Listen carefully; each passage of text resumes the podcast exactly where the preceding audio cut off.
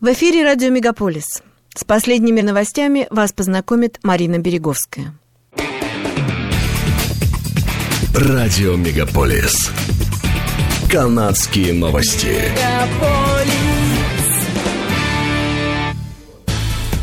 Банк Канады замедлил темп повышения процентной ставки, так как национальной экономике грозит рецессия. В то же время чрезвычайно высокая инфляция все еще означает, что банк будет и далее поднимать ставку. В среду руководитель Тиф Маклем и его команда повысили ключевую овернайт ставку на полпроцента до 3,75%. Таким образом, Банк Канады пытается сдержать инфляцию, которая выросла до самого высокого уровня за последние десятилетия.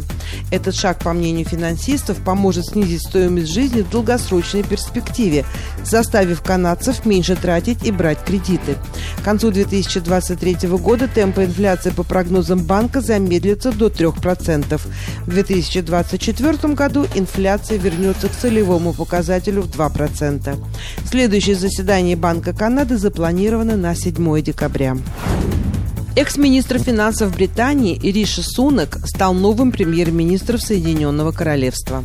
Господин Сунак вступил в должность 25 октября и сменил Лиз Трасс, которая ушла в отставку 20 октября, пробыв на посту 45 дней.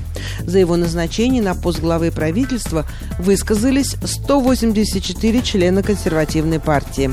Добавим, что в начале сентября 42-летний Сунак, сын четы пенджабских индусов, эмигрирующих в Британию, уступил Ли Страс премьерской гонке, но в конце октября ему удалось взять реванш.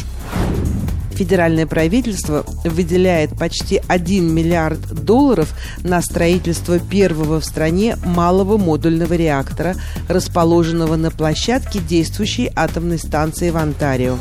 Компания Ontario Power Generation разрабатывает 300-мегаваттный проект рядом с атомной электростанцией Дарлингтон – Малые модульные реакторы являются ядерными установками, которые намного меньше традиционных станций.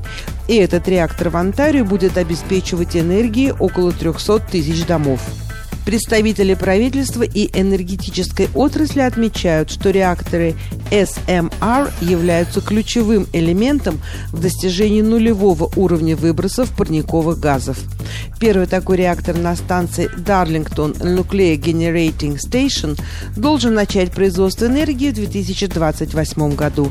Тем временем власти провинции стремятся продлить срок службы атомной станции в Пикеринг еще на 30 лет после ее реконструкции. Ядерная энергетика, как известно, не содержит выбросов, хотя ее часто критикуют за дороговизну, разрушительные последствия в случае аварии и производство ядерных отходов, которые должны быть надлежащим образом запечатаны и храниться десятилетиями. Провинция Онтарио объявила о повышении с 25 октября налога на покупку дома, приобретаемого иностранными гражданами с 20% до 25%. Министр финансов Питер Бетлен Фалви сказал, что этот шаг делает ставку налога в Онтарио самой высокой в Канаде и направлен на предотвращение спекуляций иностранцев. Прогрессивно-консервативное правительство ранее в марте увеличило налог на спекуляцию нерезидентов с 15 до 20% и распространила его на всю провинцию, не только на район GTA. В своем заявлении министр по делам муниципалитетов и жилищного строительства Стив Кларк сказал, что повышение налога – это еще один шаг к решению жилищного кризиса в Онтарио. Бюджет Онтарио на этот год показал, что налог на спекуляцию нерезидентов должен был принести 175 миллионов долларов в этом финансовом году. Статистическое управление Канады опубликовало данные, согласно которым в 2021 году 23% всего населения страны составили иммигранты первого поколения, то есть лица, родившиеся в других странах и переехавшие в Канаду на постоянное место жительства то есть почти четверть жителей Канады родились в других странах. Эти цифры представляют собой абсолютный рекорд. Никогда ранее соотношение иммигрантов и лиц, родившихся в Канаде, не достигало таких величин. За последние пять лет 62% иммигрантов прибыли из стран Азии, где лидирует Индия. Из этой страны прибыли почти 19% всех иммигрантов – Что касается выходцев из стран Европы, они составили примерно 10% от общего числа иммигрантов в прошлом году. За последние пять лет до четверти миллиона беженцев получили статус постоянного жителя. Большинство прибывающих иммигрантов оседают в Торонто, Монреале и Ванкувере. И только 8% решают поселиться в маленьких городах или деревнях. Отдел общественного здравоохранения Торонто, Торонто Public Health, открыл 26 декабря запись на прививку от гриппа для всех желающих в возрасте от 6 месяцев и старше. Прививки будут делаться только по предварительной записи с 1 ноября во всех шести стационарных клиниках иммунизации. Для записи не требуется удостоверение личности или медицинская карта. По данным Торонто Public Health, в период с 1 сентября по 15 октября в городе выявлено 119 лабораторно подтвержденных случаев гриппа. Сообщалось об одной вспышке этого заболевания в медицинском учреждении Торонто. Это больше, чем средний пятилетний показатель до ковидной пандемии. Типичные симптомы гриппа могут быть схожи на COVID-19 и другие респираторные инфекции.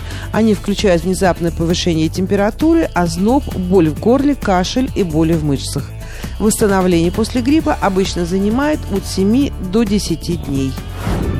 Орден медсестер Квебека призывает всех, кто собирается переодеться в этот Хэллоуин фетишизированную медсестру, дважды подумать над своим решением.